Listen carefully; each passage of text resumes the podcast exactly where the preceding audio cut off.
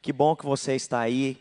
Que bom que nós podemos nos reunir para adorar o Senhor, para declarar, não é, o amor, a graça dele sobre nós e ao mesmo tempo nos unirmos para nos fortalecermos pela palavra dele nessa manhã, através da ação do Espírito Santo, para falar com cada um de nós, no nome do Senhor Jesus.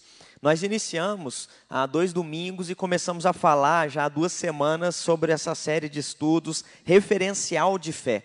Todos nós precisamos de referência boa para nós, para a gente se inspirar. Qualquer área da nossa vida que a gente vá trabalhar ou vá exercitar, sempre vai ter referência boa.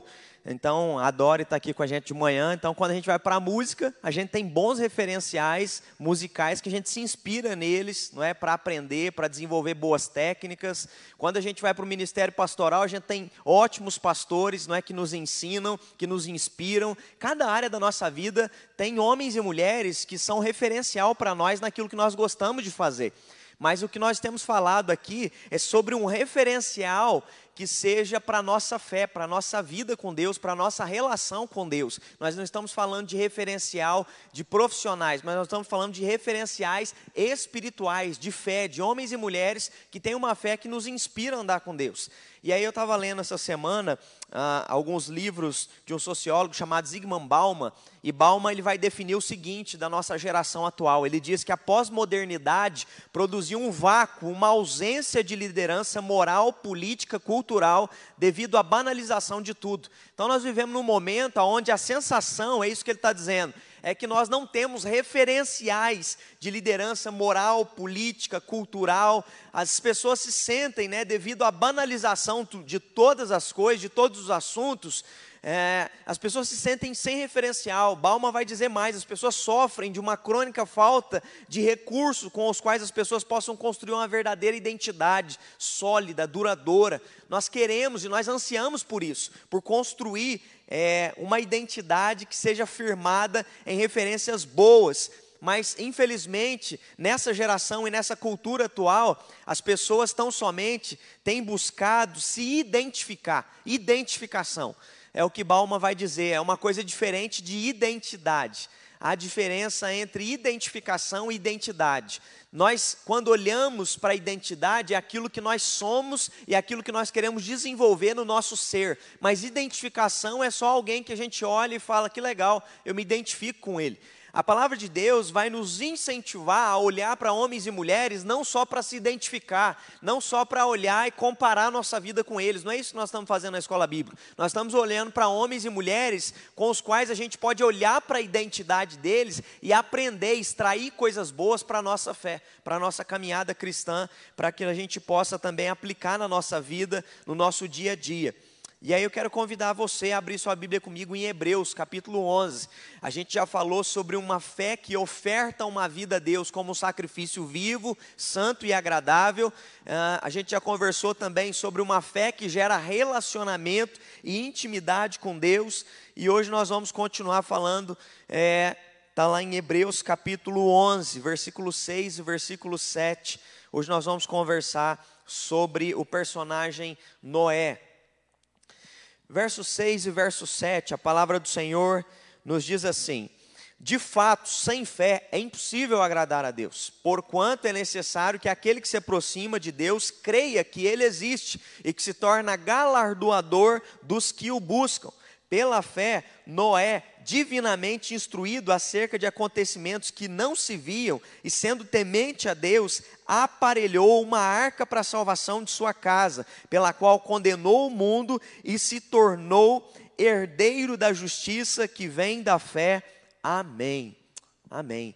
Aqui fala sobre Noé, fala sobre a fé dele, e na galeria dos heróis da fé dá uma pausa. A gente leu semana passada o verso 5, eu não sei se você percebeu, mas deu uma pausa no verso 6, não falou de nenhum personagem, mas falou de uma coisa importante que a gente precisa se preocupar em desenvolver na nossa vida espiritual. Versículo 6 diz o seguinte: De fato, sem fé é impossível agradar a Deus. Ou seja, não tem como agradar a Deus só através de religiosidade, não tem como agradar a Deus só frequentando uma igreja. Se não houver fé, não tem como agradar a Deus. O que agrada ao Senhor é uma fé, tendo culto presencial ou não. É tendo fé em momentos bons e em momentos de dificuldades. É tendo fé quando as coisas vão bem, é tendo fé quando as coisas são difíceis. É, sem fé é impossível agradar a Deus, e aí ele diz mais: todo aquele que se aproxima de Deus, ou seja, todo aquele homem e mulher que quer se relacionar com Deus, é necessário que tenha fé, essa disposição de crer no que Deus diz a disposição de crer na palavra de Deus, a disposição de crer nas promessas de Deus.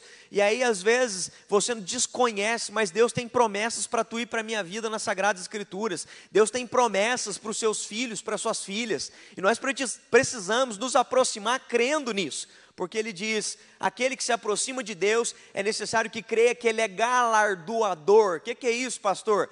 É necessário que acredite que Ele abençoa, Ele dá dádivas, Ele é, distribui da sua graça divina sobre nós. É isso que Ele está dizendo. Quem se aproxima precisa acreditar num Deus que é galardoador, que nos oferta aquilo que nós não merecemos, que nos presenteia com aquilo que nós não tínhamos condições de comprar ou pagar. Mas pela fé, a gente se aproxima acreditando nisso e recebe as promessas dele sobre a nossa vida em nome de Jesus. Essa é a palavra de Deus, então. É, pastor, mas quem foi Noé? E aí eu quero fazer só uma retrospectiva, se você está vindo aqui nessa manhã a primeira vez, ou se você está nos assistindo aí e não conhece o contexto de Noé. O contexto de Noé é o seguinte, semana passada a gente estudou Enoque. Enoque foi o avô de Noé. Enoque foi o primeiro homem arrebatado, ele foi tomado. A Bíblia diz que ele nasceu, viveu 65 anos, gerou filhos, depois virou, viveu mais 300 anos, e a Bíblia encerra dizendo sobre ele: e Enoque andou com Deus, e Deus o tomou para si.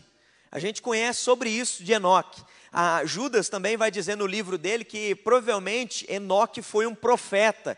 E aí Profeta em que sentido? Por que profeta? Profeta é aquele que anuncia palavra de arrependimento e de juízo para as pessoas que estão longe de Deus. Enoque profetizou num tempo onde os descendentes não é, dos filhos de Adão e Eva não mais andavam com Deus. O que é que ele profetizou? Ele profetizou palavra de juízo, ele profetizou palavra de arrependimento, de salvação, provavelmente naqueles dias, dias que antecediam o que? O dilúvio. Então Enoque foi um profeta anunciando, e ele, andava com Deus, ele inspirou, isso que é lindo, é isso que nós estamos conversando aqui. Enoque inspirou seu filho Lameque a também andar com Deus.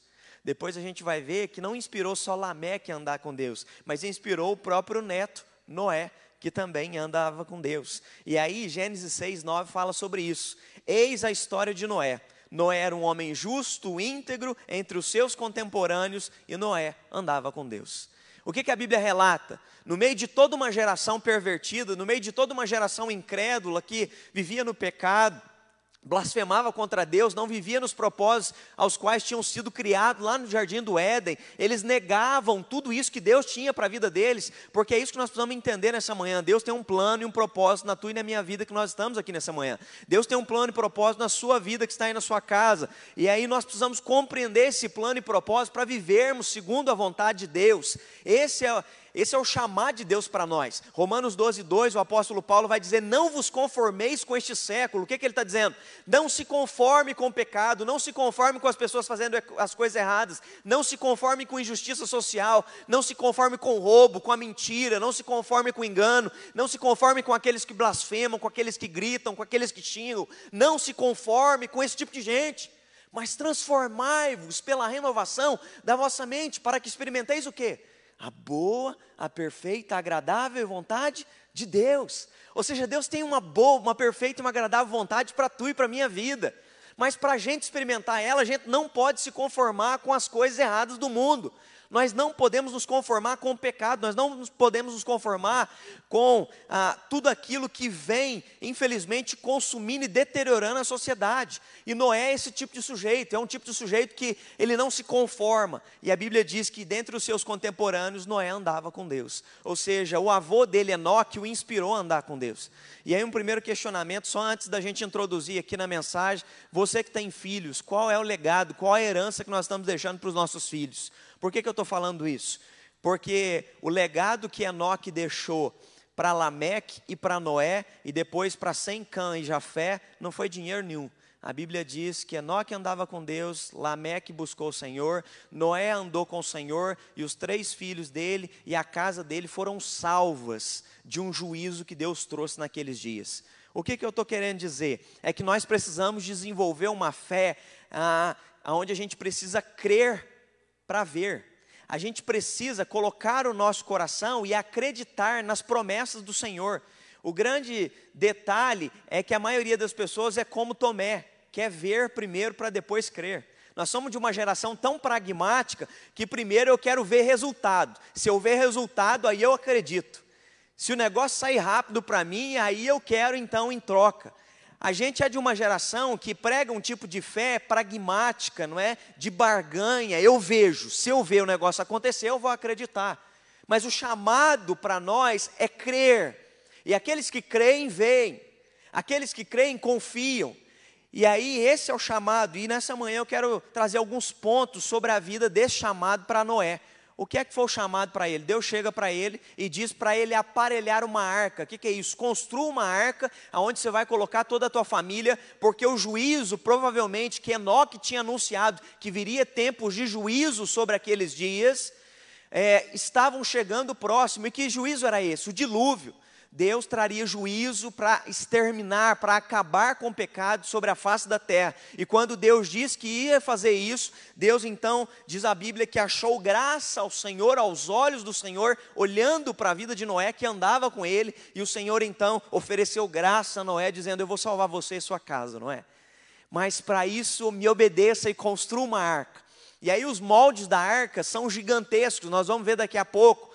E diz a Bíblia que Noé, confiando, ou seja, ele creu, sem mesmo ver chuva, ele creu sem mesmo nunca ter visto uma enchente, ele creu sem mesmo, sem nunca ter construído uma arca, que era possível obedecer a Deus no meio do que Deus estava pedindo, mesmo que fosse complexo demais. E aí, primeiro, só crê quem tem expectativa do que pode acontecer. Você só vai crer se tiver expectativa do que pode acontecer e se a palavra de Deus vai se cumprir na tua e na minha vida. O grande desafio no meio de tudo é crer, crer que aquilo que Deus falou vai acontecer. Porque se você não acredita naquilo que Deus falou vai acontecer, sabe o que isso se chama? Isso se chama incredulidade. Incredulidade é não acreditar na palavra de Deus. Quando Adão e Eva comem do fruto, eles estão sendo o quê? Incrédulos. Eles não acreditavam que o plano que Deus tinha para eles era melhor do que a, a venda, né, a oportunidade que a serpente ofereceu para eles, que foi coma do fruto e vocês se tornarão como Deus. Eles se tornaram incrédulos na palavra de Deus e confiaram na serpente. É, a Bíblia descreve que a humanidade daqueles dias se tornou corrupta, porque eles não acreditavam no plano de Deus. Eles então se tornaram incrédulos e cada um começou a viver segundo a sua própria vontade. E a incredulidade, o que, que é? John Piper vai descrever a incredulidade da seguinte maneira: incredulidade é um afastamento de Deus, do seu filho, a fim de buscar a sua satisfação em outras coisas. A incredulidade é se afastar do plano inicial para a tua vida.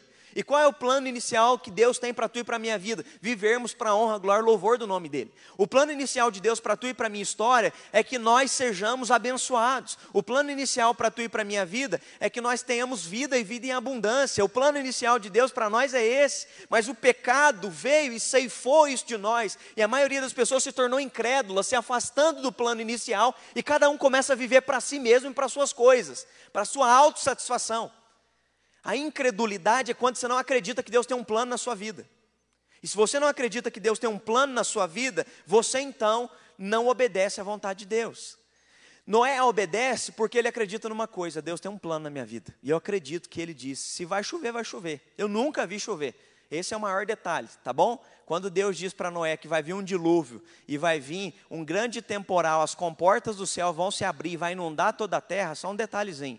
Você assiste aí jornal o dia inteiro, não é? Ontem mesmo, não sei se vocês viram, estava vendo à noite antes de dormir, estava passando no jornal, é, acho que Jornal Nacional, estava passando no Japão, não é? Teve um, uma grande tempestade ontem no Japão, matando mais de 15 pessoas, inundou quase que uma cidade inteira. Enchente é isso, sabe? É quando vem uma chuva, inunda tudo. Mas uma coisa é você assistir, uma coisa é você ver, uma coisa é você saber que isso acontece. Outra coisa é Deus chegar para mim e para você e dizer o seguinte: olha, vai chover. Você nunca viu falar de chuva. Mais um detalhe: além da chuva, a água vai cobrir toda a terra. Mas o que, que é isso? Isso é enchente. Eu nunca vi falar disso, nunca aconteceu até hoje. Mas Deus disse: vai acontecer, não é? Você acredita? Deus, eu nunca vi, mas o Senhor falou que vai acontecer, eu acredito. A questão é essa: nós acreditamos no que Deus fala ou nós não acreditamos? É preciso crer e ter expectativa no que Ele diz. Nós acreditamos, nós somos o povo que acredita no que Ele diz. E nós precisamos lutar contra a incredulidade, porque a incredulidade ela vai se manifestar no nosso dia a dia de diversas formas, diversas características sorrateiras.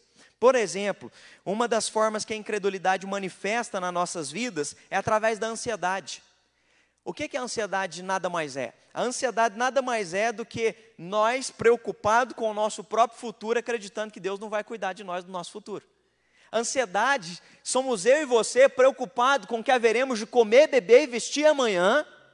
É ou não é? A gente está preocupado. Como é que vai ser? Da onde vai vir o recurso? Como é que vai acontecer pós-pandemia? Vai ter recessão? Vai ter juros altos? Como é que vai ser o mercado? Como é que vai acontecer? Aonde vou estar? Para onde eu vou? Que mercado de trabalho estarei inserido? Há várias as preocupações que tomam o nosso coração. Será que nós vamos conseguir manter o nosso estilo de vida que nós estamos tendo hoje? Será que nós vamos ter que abaixar e nos enquadrar um novo padrão social, econômico? Como que é, vai ser? A questão é que nós não sabemos como vai ser, mas uma coisa nós sabemos: nós podemos confiar nas promessas de Deus, porque Deus tem promessas para nós. Deus tem promessas que Ele há de suprir cada uma das nossas necessidades em Cristo Jesus, nós acreditamos nela. É palavra de Deus. O apóstolo Paulo está escrevendo isso de dentro da cadeia, ele está dizendo, irmãos, nada me faltou, porque é, Cristo Jesus supriu cada uma das minhas necessidades, ou seja, estava num momento difícil, mas Deus continuou suprindo mesmo diante da dificuldade. Nós não sabemos o que acontecerá, mas uma coisa nós temos certeza: a palavra de Deus não volta vazia. A palavra de Deus é uma palavra que se cumpre. Se Ele prometeu, vai acontecer. Nós precisamos lutar com outra forma de incredulidade, que é o orgulho, que se manifesta na gente também sem a gente perceber. O que é o orgulho, pastor? É a soberba. A soberba é aquele que se acha bom. A soberba é aquele que, pelo próprio inconhecimento, se torna um louco. Ele acha que por conhecer tanto, o conhecer dele o faz melhor do que os outros, e até mesmo quando ele ouve uma palavra que vem de Deus, ele não acredita, porque ele tem um conhecimento teórico, empírico. Ele acha que as coisas vão acontecer do jeito que ele programou e do jeito que a física, a matemática é, predeterminou ele é empírico, ele não consegue se relacionar com o espiritual, e aí ele se torna orgulhoso. E a gente se torna orgulhoso quando a gente ouve uma palavra, às vezes bíblica, uma devocional, uma palavra de exortação, de correção, 2 Coríntios capítulo, 2 Timóteo capítulo 3:16 vai dizer isso. Toda palavra de Deus é inspirada e é útil para quê? Para a repreensão, para a correção, para a educação na justiça. Ou seja, Deus tem palavras para nós. Mas nós precisamos acreditar nessa palavra que é inspirada. Quando a gente acredita, a gente se torna humilde para se submeter a essa palavra. Mas se a gente é soberbo, a gente continua agindo do mesmo jeito. A soberba não te faz sair do lugar. A soberba te faz dizer a, a famosa frase da síndrome da Gabriela: Eu nasci assim, vou viver assim e eu vou morrer assim. Não, você nasceu em pecado, mas você foi salvo pelo nosso Senhor e Salvador Jesus Cristo e você vai estar, você está sendo regenerado à imagem e semelhança dele. Você não vai continuar sendo quem você era, você vai ser transformado de glória em glória, assim como o rosto desvendado, vai dizer o apóstolo Paulo, nós estamos diante de um espelho, olhando a imagem e semelhança e sendo transformados de glória em glória pelo Espírito do nosso Senhor. Ou seja, você está crescendo, amadurecendo, você não pode continuar sendo quem você é. Você, para isso, precisa lutar contra o seu orgulho, que te traz incredulidade. Você precisa lutar contra a impaciência, a cobiça. Uma das formas que se manifesta em nós a incredulidade é, gera em nós compulsão. Pessoas que estão ansiosas, uma forma disfarçada de esconder a sua ansiedade é comprar demais, porque quanto mais eu compro, me dá uma sensação de que está tudo tranquilo, eu tenho poder, me autorrealizo e traz satisfação. Toma cuidado para o seu consumismo não se tornar uma máscara para esconder a sua incredulidade e o medo de que as coisas possam sair fora daquilo que você está planejando. Amargura, tem gente ferida, gente dodói nos seus relacionamentos. E aí nós estamos numa geração que é tanto ferida emocionalmente de relacionamentos existenciais, verdadeiros, de gente com gente, olho no olho, gente que te fez mal, gente que te machucou, e se tornou incrédulo porque alguém lhe feriu tem gente que deixa de cuidar de gente, tem gente que deixa de amar outras pessoas porque pessoas lhe feriram. E aí, quando a gente incentiva as pessoas a andar com Deus, algumas dizem assim para a gente, pastor, mas o senhor não sabe o que é investir na vida de uma pessoa e essa pessoa, às vezes, te trair, mentir. Você não sabe o que é investir na vida de uma pessoa e essa pessoa não te honrar e não te valorizar naquilo que o senhor está fazendo para ela. Eu quero dizer para você que eu sei, eu claro que eu sei o que, que é isso. A gente dedica a nossa vida a investir em vidas de outras pessoas. E tem pessoas que a gente dedica anos e anos e anos e infelizmente as pessoas vão parar pelo meio do caminho, as pessoas vão nos abandonar, como o próprio apóstolo Paulo vai dizer isso, não é? Alexandre Latroeiro me abandonou, deixou eu sozinho aqui, estou solitário. Ele começa a citar Demas, ele começa a citar vários personagens que deixaram ele no meio da caminhada. Na primeira viagem missionária, João Marcos abandona Paulo e Barnabé. Tem gente que vai deixar a gente pelo meio do caminho. Só que nós não vamos deixar de investir, nós não vamos deixar de acreditar que investir na vida das pessoas é o chamado de Deus para nós. Porque nós não vamos nos tornar incrédulos por causa dos nossos machucados relacionais. Nós vamos continuar investindo nas pessoas. Nós vamos continuar amando, nós vamos continuar orando, nós vamos continuar nos dedicando. Esses dias eu estava conversando com a minha mãe sobre uma pessoa da nossa família, e essa pessoa, às vezes, ela ah, está bem nos relacionamentos, mas tem dias que não está bem, se afasta da gente. E aí eu estava falando isso para minha mãe. Eu falei, nós não podemos deixar o nosso coração se tornar incrédulo e deixar de acreditar no amor a Deus e as pessoas por causa quando falta amor do lado de lá. Porque às vezes do lado de lá vai faltar amor, do lado de lá não vai haver reciprocidade. E ainda assim nós vamos continuar crendo que fazer aquilo que Deus nos pediu é a melhor coisa para ser feita. Pastor, mas mesmo quando a pessoa é, não é recíproca, sim, nós vamos fazer o certo, mesmo quando não há reciprocidade. Então, tome cuidado para a incredulidade não entrar no teu coração e você deixar de obedecer a Deus e a passar a não acreditar que viver os propósitos de Deus é o melhor para a sua vida.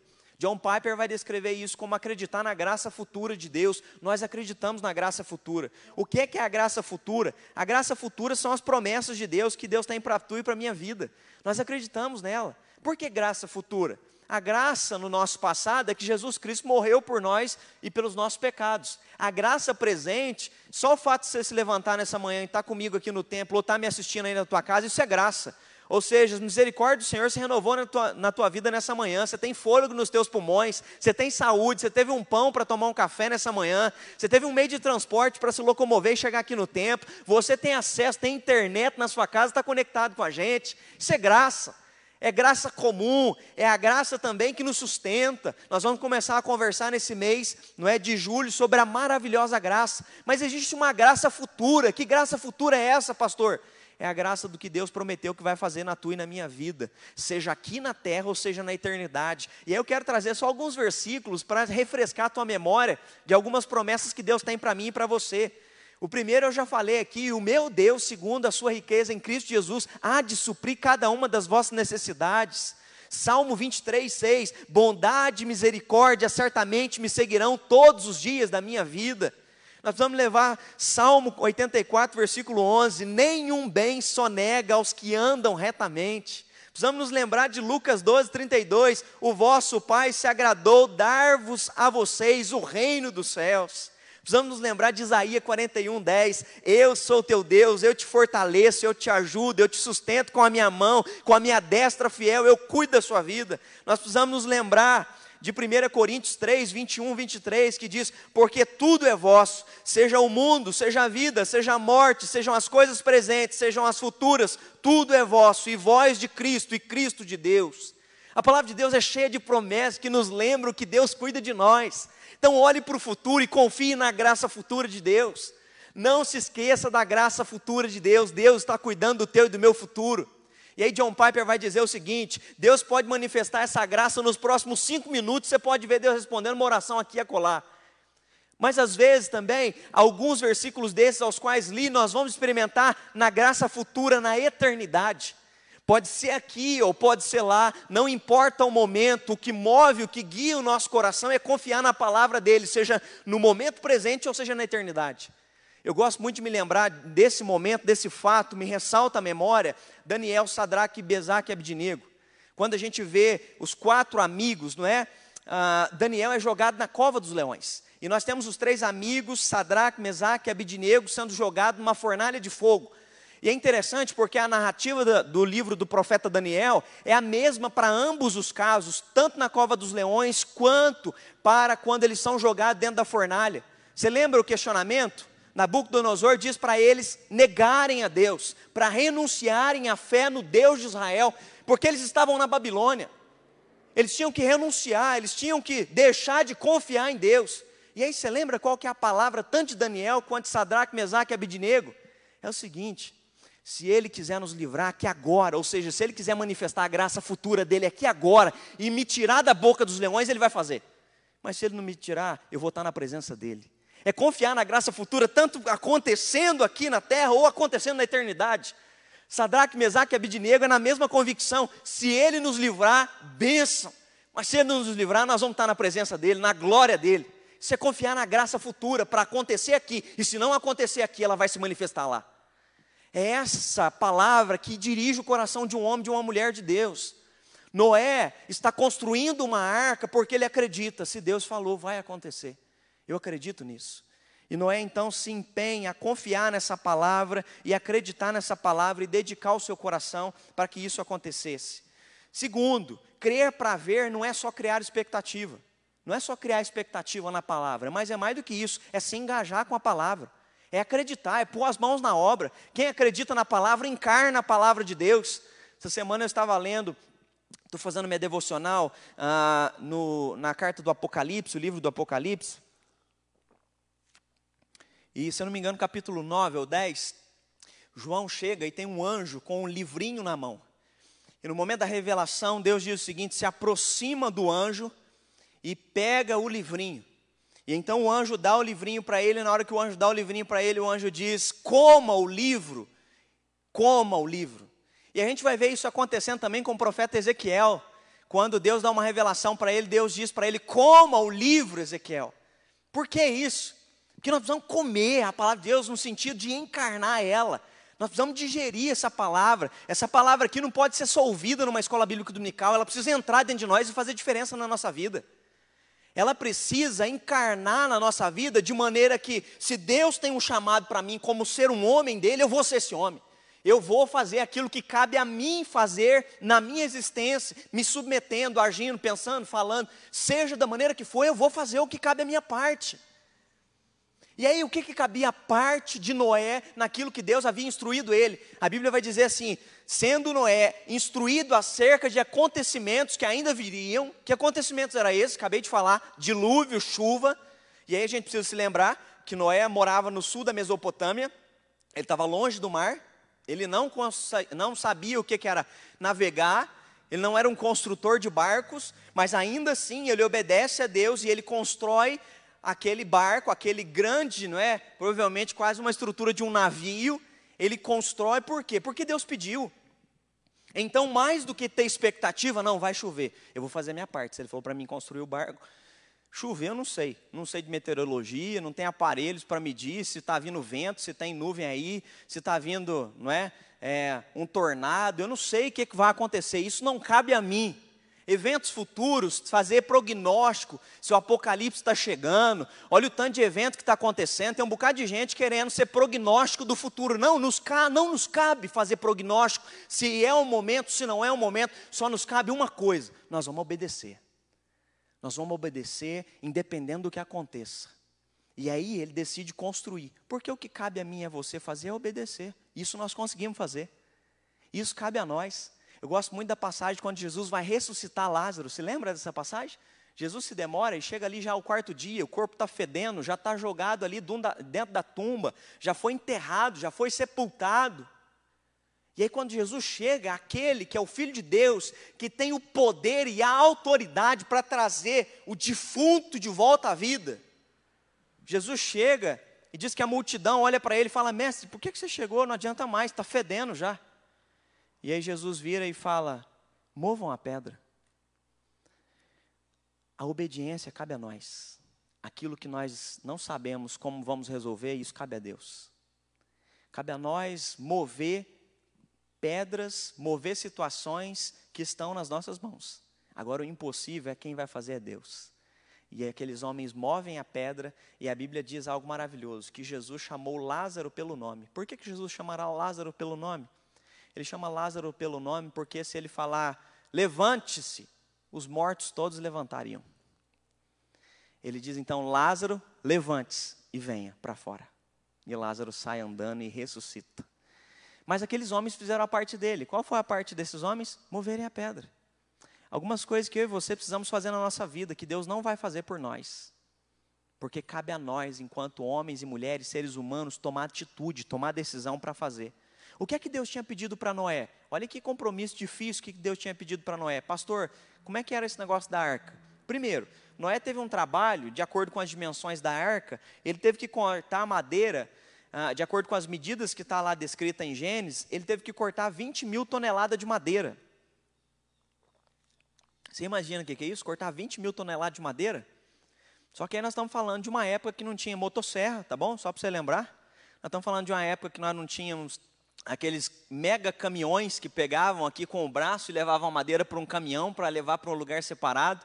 Nós não tínhamos, não é? Aquelas máquinas. Meu pai tem as máquinas de serra na casa dele que você vem, põe sobre a mesa e vem cortando assim, tora, lenha.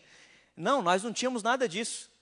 É por isso que a construção da arca Noé teve um chamado para construir a arca, provavelmente aos 500 anos de idade. Sabe quando é que vai vir um dilúvio? Quando é que a arca vai estar pronta? Quando ele completa 600 anos. 100 anos depois é que ele vai terminar a arca. 100 anos construindo. E aí um outro desafio, imagina você construindo uma arca, você obedecendo a Deus na sua casa. Vou obedecer como marido, como pai, como mãe, como filho, como esposa, como profissional, você está obedecendo. E você está na expectativa de que obedecendo você vai colher frutos, de que você vai ver algo acontecer. Você está nessa expectativa. Só que você constrói a arca 10 anos, 20 anos, 30 anos, não aparece nem nuvem no céu. Não dá nem um chuvisqueirinho. Nada. Não, não dá nenhuma uma enchentezinha ali só para dar um. Não, é verdade, o negócio vai acontecer mesmo. Não, ele vai construindo e nada, e nada. 50, 70, 80, 90, 100 anos a arca ficou pronta e até então nunca choveu. Por que, que esse homem faz isso? Porque ele acredita. E quem acredita, obedece. Nós acreditamos e é por isso que nós obedecemos. E aí, quando ele faz isso, ele vê então a vontade de Deus acontecendo. Qual é a vontade de Deus? Deus já havia dito: Eu vou trazer juízo sobre a face da terra e vou salvar você, tua esposa e teus filhos e as esposas deles. Eu vou salvar a tua casa, não é? Você confia em mim? O juízo vai vir. Nós precisamos aparelhar a nossa vida, e aí eu quero fazer uma analogia aqui. Nós não estamos construindo arca para salvar a nossa vida agora, sabe por quê? Porque a arca da nossa salvação é o nosso Senhor e Salvador Jesus Cristo, é nele que está a nossa salvação. Nós precisamos aparelhar a nossa vida não com uma estrutura física agora, nós precisamos aparelhar a nossa vida a Jesus Cristo. Aparelhar é fazer aquilo que Jesus nos pede é nos submeter, é nos condicionar ao chamado que Deus tem para a nossa vida. E aí eu quero dizer uma coisa, pastor, mas às vezes algumas coisas as quais Jesus pede é muito complexa e difícil. De fato, como foi difícil para Noé. Cortar 20 mil toneladas, ficar 100 anos trabalhando sem nunca ver chuva, construir, e aí eu quero trazer a metragem aqui, a arca tinha 14 metros, 23 metros de largura, 133 metros de comprimento, imagina o tamanho desse negócio construindo tudo isso, provavelmente, não é? Sozinho e vendo as pessoas zombar da cara dele. O que, que é que você está fazendo, rapaz? Nós moramos longe do mar. Para que construir uma estrutura desse tamanho? Obedecer a Deus é isso. É ser zombado, é ser criticado. Mas por que, que você não faz o que todo mundo faz? Por que, vocês não vão lá com a gente?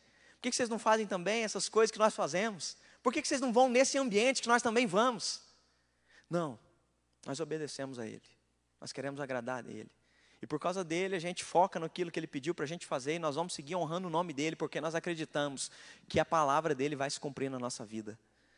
Então, nós acreditamos e nós obedecemos porque confiamos nas promessas. Nós acreditamos nas promessas que Deus tem para as nossas vidas. E aí, eu me lembro de um episódio, já contei aqui na igreja, que uma vez chegou um rapaz na igreja, eu me lembro que eu fiz um apelo, e nesse apelo eu tinha pregado Jeremias, quando Deus compara a gente como um vaso de barro nas mãos do oleiro. E eu então, é, já preguei essa mensagem aqui também, pá, quebrei o vaso no chão. E quando eu quebrei o vaso no chão, eu me lembro que esse rapaz estava sentado no primeiro banco da igreja. Quando eu terminei a pregação, eu fiz um apelo e esse rapaz nunca tinha vindo na igreja entregou a vida para Jesus. Eu me lembro que lá na igreja eu ficava na porta cumprimentando as pessoas quando elas saíam do templo e quando esse rapaz estava saindo, ele me abraçou chorando e falou: Pastor, Deus usou sua vida hoje para salvar a minha vida. Deus usou a sua vida para transformar a minha vida. E eu não entendi o que, que ele estava falando. Ele falou: Pastor, antes de vir para o culto, eu já tinha comprado uma arma, eu ia me suicidar, eu ia dar um tiro na minha cabeça. Minha vida está uma desgraça. E começou a dizer: Eu estou adulterando, estou viciado em droga eu tenho uma família linda, sou casado, tenho dois filhos, sou abençoado, mas eu destruí a minha vida por causa do pecado. Olha onde eu enfiei minha vida. E eu me lembro que eu disse para ele, eu falei para ele, em Jesus Cristo há salvação para você e para sua família. E começamos a andar junto. E eu lembro que ele teve problemas com possessão demoníaca também, ele estava ficando possesso de demônios. E eu me lembro que então é, um dia ele chegou para mim e disse: Pastor, eu preciso contar para minha esposa que eu estou usando droga, que eu estou adulterando e que eu estou fazendo um bocado de coisa errada e eu quero que o senhor vá lá comigo contar. E eu lembro que eu fui com ele, morrendo de medo, né? Falei: Meu Deus, vai ser um negócio muito pesado para contar para a esposa. E quando nós chegamos lá, ele começou a contar, ela desabou de chorar. E eu me lembro que ele se ajoelhou nas pernas dela, como se fosse hoje. Eu estava sentado no sofá, os dois sentados no sofá da frente. Ele ajoelhou nas pernas dela e ele chorava, dizendo: Me perdoa, me perdoa. E ele dizia: Jesus me salvou, mas eu vi a desgraça que eu enfiei na nossa casa. E enquanto ele pedia perdão para ela, ela chorando demais, ela virou para mim e disse: Pastor, o que, que eu faço? O que, que Jesus pede para eu fazer? E eu disse: Jesus pede, se você quiser, que você perdoe, que você libere perdão, que você recomece sua história com Ele. Jesus nos chama a liberar perdão e a não guardar raiva, amargura, nem ódio, a não ser consumido por isso. E eu disse: você tem escolha de obedecer aquilo que Jesus nos ensinou a fazer. É difícil, né? Tem coisas que Jesus pede, parece que é muito difícil de construir na hora que vai para a prática. Depois que você descobre que é pesado, que a prática é difícil. E eu me lembro que ela abraçou ele, chorando ele, e disse: Eu te perdoo em nome de Jesus, e nós vamos recomeçar. Para honra e glória e louvor do nosso, do nosso Deus, eles estão na igreja hoje, né? são líderes do ministério de intercessão da igreja, ajudam na igreja, os dois filhos estão na igreja. Né? Isso já vai para mais de quase 10 anos que aconteceu. Sabe por quê? Porque obedecer ao Senhor é confiar nas promessas dele. Obedecer ao Senhor é confiar que Deus pode salvar a nossa casa. Obedecer ao Senhor é confiar que, mesmo que seja muito difícil fazer algumas coisas que Jesus está pedindo, nós vamos fazer sim. E às vezes nós não vamos colher imediatamente, vai demorar meses, quem sabe até anos, mas nós vamos continuar obedecendo, porque nós acreditamos na graça futura. A palavra dele vai se cumprir, e é por isso que nós então nos consagramos e nos comprometemos com ele. Por fim, crer para ver é ter a garantia de que a palavra que vamos seguir pode trazer essa salvação para a nossa casa, é o que eu estou dizendo aqui. E aí, Deus tem palavra para mim e para você. Às vezes você está num conflito existencial, você está num conflito relacional, você está num conflito dentro da sua casa. Nesses dias, algo que a gente tem visto disparar é o número de né, mulheres sendo espancadas, o número de divórcios crescendo, o número de crianças sendo abusadas e agredidas. Nós temos visto isso assustadoramente, porque as pessoas foram para dentro de casa e algo que começou a mostrar é que as pessoas não conseguem viver dentro de casa, infelizmente. Há muitos problemas relacionais que estavam ocultos, escondidos por causa da rotina do dia a dia, que afloraram agora, estão estampados nas mídias. Como lidar com tudo isso? Como lidar com o meu problema na minha casa conjugal, pastor? Como lidar com o meu problema de criar o meu filho e de perceber que eu estou distante dele, eu deveria estar perto dele? Como me aproximar daquele que já se perdeu? Como cuidar daquele que já se desviou? Como restaurar um relacionamento que parece que está deteriorado? Nós precisamos ouvir. E aí algo que eu acho maravilhoso é que Hebreus 11, que nós acabamos de ler, diz o seguinte: pela fé Noé foi divinamente instruído. Sabe o que você precisa nesse tempo? Ser instruído pelo que Deus tem para a sua vida. E aí, qual a instrução que Deus tem para mim, pastor? Qual a instrução que Deus tem para o meu casamento, meus filhos, para minha filha? Deus tem uma instrução para você. Só que você precisa buscar a instrução do Senhor. Você precisa comer desse livro. Lembra que eu falei aqui? Você precisa encarnar esse livro. Às vezes seu casamento não está dando certo, não é porque você só critica a sua esposa e você acha que o problema é ela, às vezes o problema é você. Às vezes você acha que o problema do seu casamento é o seu marido, mas você não se dá conta de que você, às vezes, mulher, não está cumprindo o teu papel que divinamente Deus te instruiu para fazer.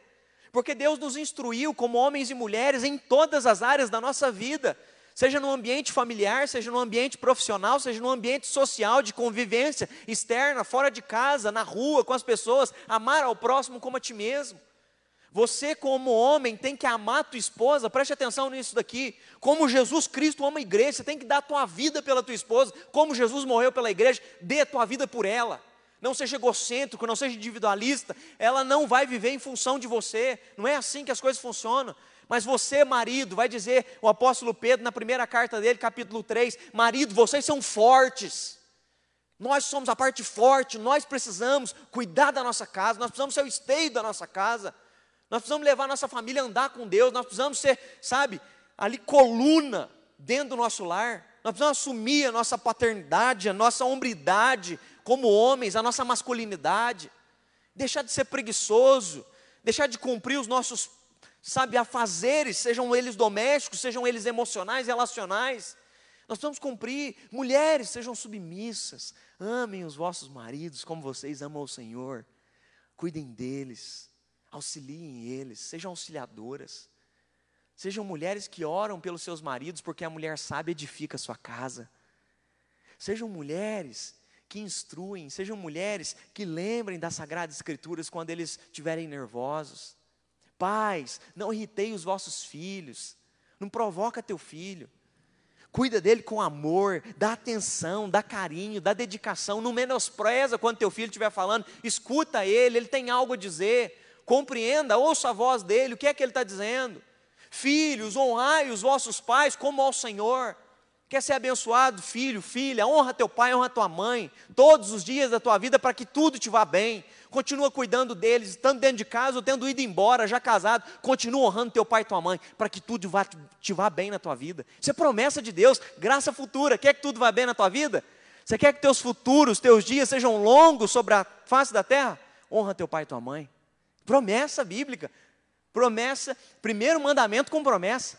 Honra teu pai e tua mãe para que te prolongue os dias sobre a face da terra. Você quer isso? Então honra teu pai e tua mãe, obedece. Honrar pai e mãe não é só ficar quieto, honrar pai e mãe é pedir o que eles fazem, é amar, é respeito, é temor, é levar dignidade para dentro de casa. Profissionalmente, estudantil, não é? Seja na área que você tiver, nós precisamos honrar o Senhor. Eu gosto muito, o apóstolo Paulo fala isso em Colossenses. Tudo que fizerem, façam de coração como para o Senhor. Vai trabalhar, Seja o melhor profissional na tua área. Sabe por que você faz com excelência? Não é para bater meta no final do mês.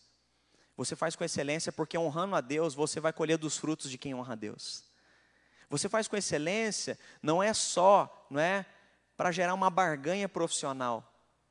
Não, você faz com excelência porque você sabe que tudo que você planta, você vai colher. É a lei da semeadura, entende?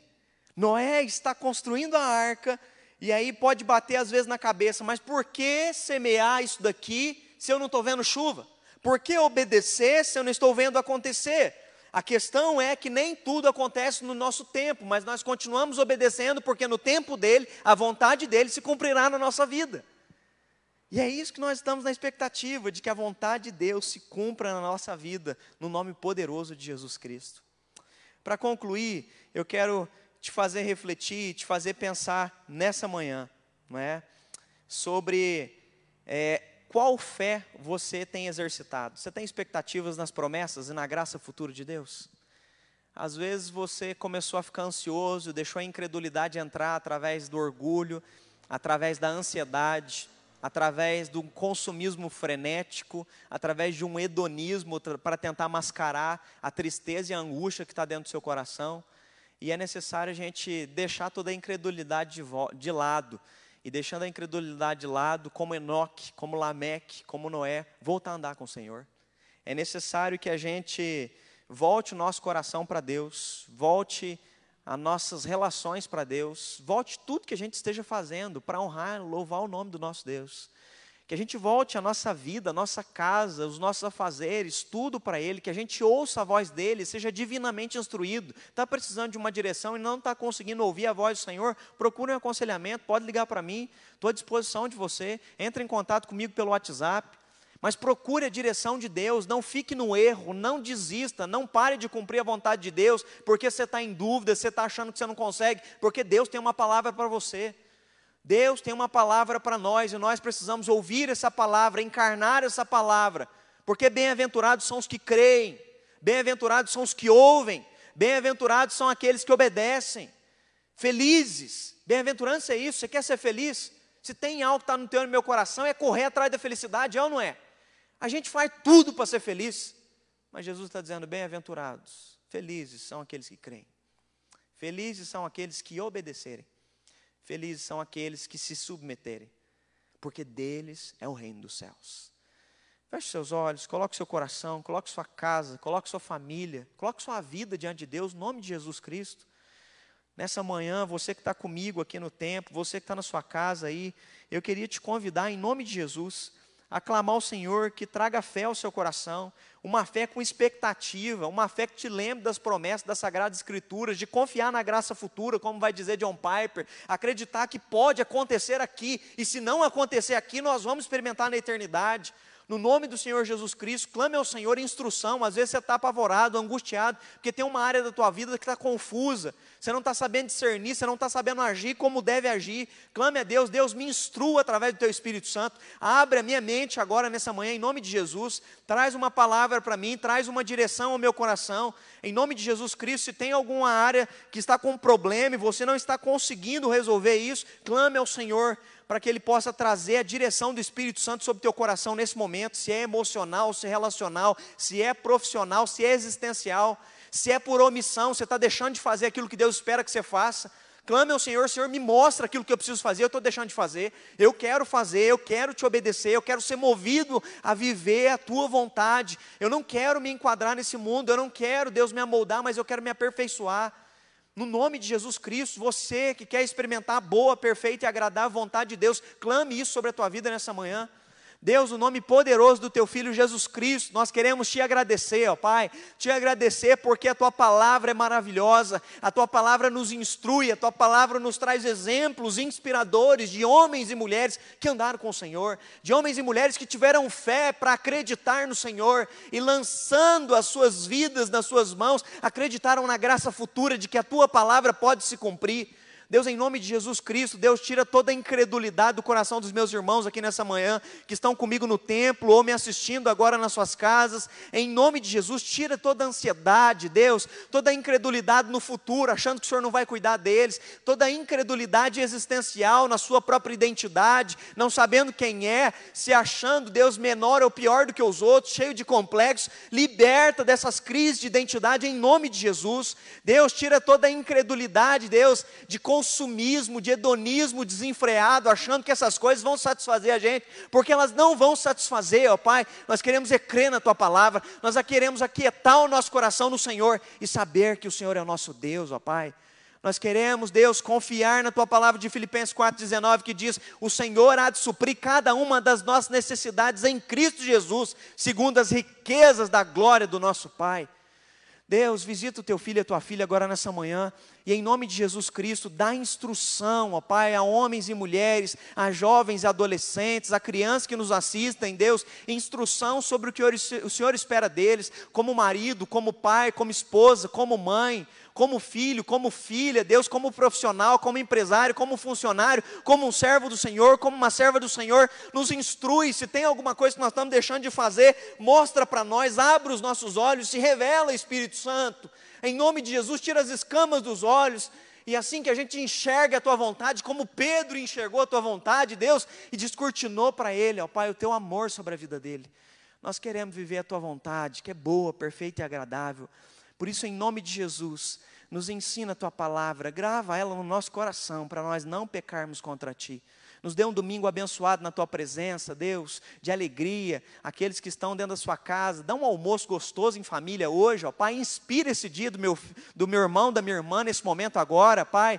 Em nome de Jesus, visita essa casa com alegria, Pai, com amor, Deus. Em nome de Jesus, tira toda tristeza, toda apatia, Deus. Tira dessa casa todo desânimo, ó Pai. E em nome de Jesus, tira a incredulidade dentro das nossas casas e coloca a vida dentro dos nossos lares, Deus, porque é isso que o Senhor fez. O Senhor fez isso na casa casa de Cornélio, nós acreditamos que o Senhor pode fazer isso na nossa. O Senhor fez isso na casa de Zaqueu, o Senhor pode fazer isso na nossa, Pai. Entra na nossa casa, Deus, mexe com as nossas estruturas, ó Pai e traz vida para dentro da nossa casa. E nos prepara um domingo abençoado na tua presença, para a noite nós ceiarmos e nos alimentarmos espiritualmente, no nome poderoso de Jesus. Amém, Senhor.